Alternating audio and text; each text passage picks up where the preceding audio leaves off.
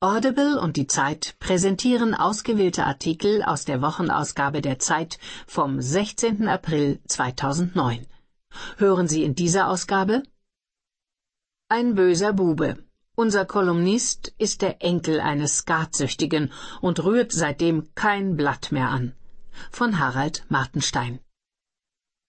Ich habe einen Traum. Elina Garancha. Ich möchte Schizophrenie, Wahnsinnige und Hässliche spielen. Aufgezeichnet von Ralf Geisenhans Lücke. Nur kein Wahlkampf. Bitte in diesem Jahr einmal innehalten. Die Krise ist zu groß und zu ernst für die ritualisierten Inszenierungen der Politik. Von Gunther Hoffmann. Eine Brise Terror. Totenkopf und Badelatschen. Wenn man die Piraten jetzt nicht konsequent bekämpft, droht ein maritimes 9-11 von Heinrich Wefing. Der letzte seiner Art. In Thailand streiten zwei politische Lager bereits um das Erbe des Königs Bhumibol Abdulyadeh von Paul Handley. Blues im Bellevue.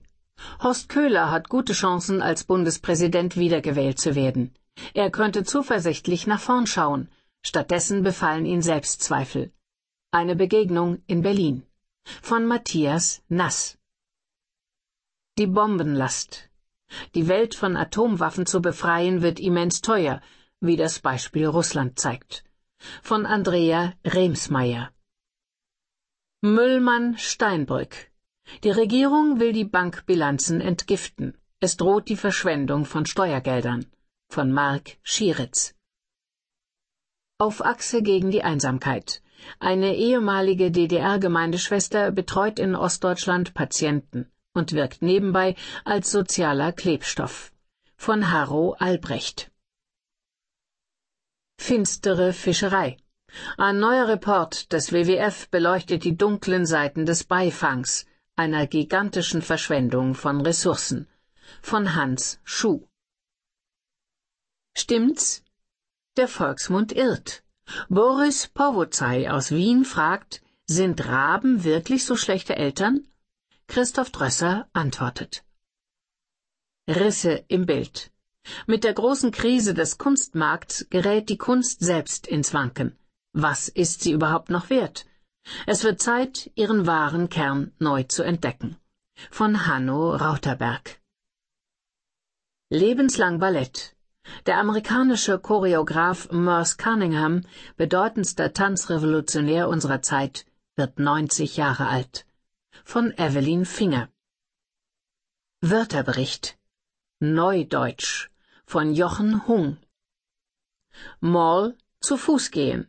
Die Mall of America in Minnesota ist eines der größten Einkaufszentren der USA und in der Frühe die perfekte Sportarena. Unterwegs mit den Mallwalkern von Susanne Sitzler.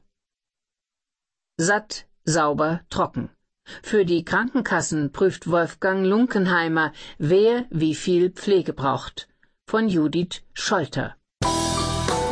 Die Zeit. Höre die Zeit. Genieße die Zeit. Die Bombenlast. Die Welt von Atomwaffen zu befreien wird immens teuer wie das Beispiel Russland zeigt. Von Andrea Remsmeier. Die Zeitausgabe 17 vom 16.04.2009. Am 29. September 1957 wurden die Bewohner des Tatarendorfs Karabolka am Südural Opfer des atomaren Wettrostens. Wir brachten gerade die Kartoffelernte ein, plötzlich bebte die Erde und am Horizont stieg ein riesiger rotglühender Ballon hoch. Gulchara Natschibulowna streicht ihrer Enkelin Veronika übers Haar. Das Kleinkind trägt eine Halskrause, denn seine Wirbel sind so weich, dass sie den Kopf nicht tragen können. Der Donner war ohrenbetäubend, alle Fensterscheiben zersprangen, die Erwachsenen schrien Krieg. Dann wurde es still. Damals war Gulchara Natschibulowna elf Jahre alt. Zwei Tage lang verließ sie das Haus nicht, dann kam ein Bus und holte sie und die anderen Schulkinder wieder zur Kartoffelernte ab. Es war die bestverschwiegene Nuklearkatastrophe der Geschichte. Im nahegelegenen Chemiekombinat Majak, zur Sowjetzeit die Hauptproduktionsstätte von waffenfähigem Plutonium, war ein Tank mit 80 Tonnen hochradioaktivem Atommüll explodiert. Die Havarie soll größere Folgeschäden angerichtet haben als der Super-GAU von Tschernobyl. Und dabei war sie nur der Auftakt zu weiteren immensen Schlampereien, die zur erheblichen Freisetzung von Radioaktivität führten. Das Gebiet nahe der Millionenstadt Tscheljabinsk zählt zu den am schwersten verstrahlten Orten der Welt. Die russischen Dörfer wurden evakuiert, die tatarische Bevölkerung aber lebt bis heute auf dem verstrahlten Gelände. Inzwischen ist die kerntechnische Anlage Majak ein Vorzeigeprojekt deutsch-russischer Zusammenarbeit auf dem Gebiet der Abrüstung und Nuklearsicherheit. Und eine Sickergrube für internationale Steuergelder. Die Bürger von Karabolka aber, die damals mit bloßen Händen die verseuchte Ernte vernichteten, verstrahltes Mauerwerk abtrugen und Kiefernsetzlinge in radioaktive Erde gruben, kämpfen bis heute um lächerliche Entschädigungsbeträge. 60.000 Rubel Kompensation für jeden Überlebenden verlangt Gulchara Najibulowna, die als Bürgerrechtlerin und Bezirksabgeordnete für die Rechte der Betroffenen kämpft. Das wären keine 1500 Euro als Ausgleich für totgeborene Kinder, amputierte Gliedmaßen und Krebsleiden, gegen die es statt Medikamenten immer nur Wodka gab. Auch die Forderungen nach medizinischer Versorgung und Brunnen für unverseuchtes Trinkwasser blieben bislang unerfüllt.